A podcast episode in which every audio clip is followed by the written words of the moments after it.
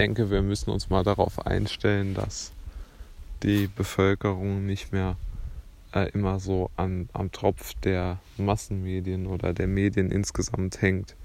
Weil wenn man sich mal anschaut, wie instrumentalisiert die äh, Berichterstattung ist, von Politikern besonders, dann ähm, wird einem wirklich der Angst und Bange um den neutralen Blick, weil einfach keine Möglichkeit gegeben wird, sich irgendwie mal äh, realistisch zu äußern. Also ich denke, gerade moderatere Kräfte in der, in der Corona-Zeit oder auch in anderen Bereichen, wie zum Beispiel der Wahl in Amerika, haben gar keine, haben gar keine politische Stimme mehr. Entweder ist es die extreme reaktionäre Rechte jetzt im Bereich Amerika, die alles probieren, um äh, sozusagen jeder, jedem etwas sozialeren Gedanken die Integrität abzusprechen.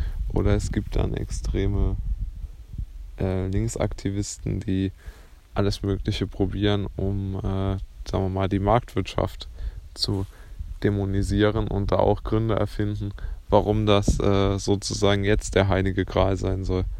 Aber beide Dinge sind ja vollkommen redundant, weil beide auf einer völlig falschen äh, Grundlage beruhen. Aber es, es gibt in Amerika und in Deutschland, also es gibt da sicherlich noch Unterschiede, aber ich glaube, was schon stimmt, ist, dass eine Polarisierung stattfindet, die aber von den Medien nicht sozusagen zusammengeführt wird oder etwas entschärft wird, sondern die von den Medien verschärft wird, weil sie nicht unbedingt, weil es ihr Interesse ist, aber weil sie halt damit die höchsten Klickraten machen können und damit natürlich auch äh, sich selbst ähm, halt auch als irgendwo rebellisch darstellen können, was nicht so ist, aber trotzdem, wenn, wenn der Gedanke einmal da ist, dann äh, ist der schwer aus der Welt zu schaffen.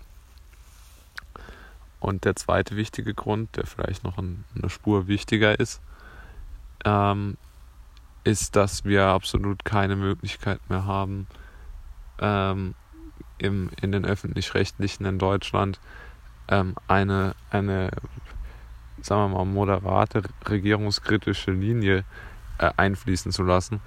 Ich sage ja nicht, dass sie jetzt irgendwelche ähm, ja, von der identitären Bewegung oder so zum Flüchtlingsthema einladen sollen. Aber ich fände es schon wichtig, wenn auch äh, sehr kritische Menschen gegenüber dem Regierungskurs halt auch mal in solchen wichtigen Sendungen wie zum Beispiel den Tagesthemen zu Wort kommen würden und nicht äh, und dann aber nicht sofort so kritisch ähm, beleuchtet werden. Also ich kann mich erinnern, jetzt in der Corona-Zeit, als da der Rechtsmediziner Püschel aus Hamburg in den Tagesthemen erklärt hat, warum er Corona für nicht so gefährlich hält.